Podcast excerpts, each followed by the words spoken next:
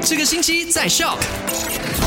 麦好啊，你好，我是 Chris 克里斯。你好，我是 Eddie。提醒所有需要更新护照的你，记得你的头发的颜色要染回你原本的颜色啊。，对，而且呢，就是你不可以穿普通的 T 恤啊、背心啊，就是去拍护照的。OK，再次的温馨的提醒你啦。对，另外十二岁以下的小孩子如果要办护照的话，需要带很多东西，所以一定要看好啊，什么报生纸啦、父母的大马卡啦、啊父母结婚证书啊那些啊都要带齐才可以去申办护照。那再次的提醒大家，就是在当局呢是没有接受这个现金的，所以呢，你必须带你的 debit card 或者是 credit card 去。。对，还有如果你想要线上更新的话，呃，WhatsApp 进来零六五四一三三三三，我们把链接发给你。那第二则消息呢，就跟你分享到了，明年的这学校假期也已经宣布了，而且告诉你一下，就二零二四年的华人农历新年的这假期呢，也已经宣布了哦。对，就在二零二四年的二月九号到十一号，哇哦我们明年都还没有过，就先看没有呃今年啊，明年还没有过，后年的啊对了对对，就看后年的了。哇，这么夸张！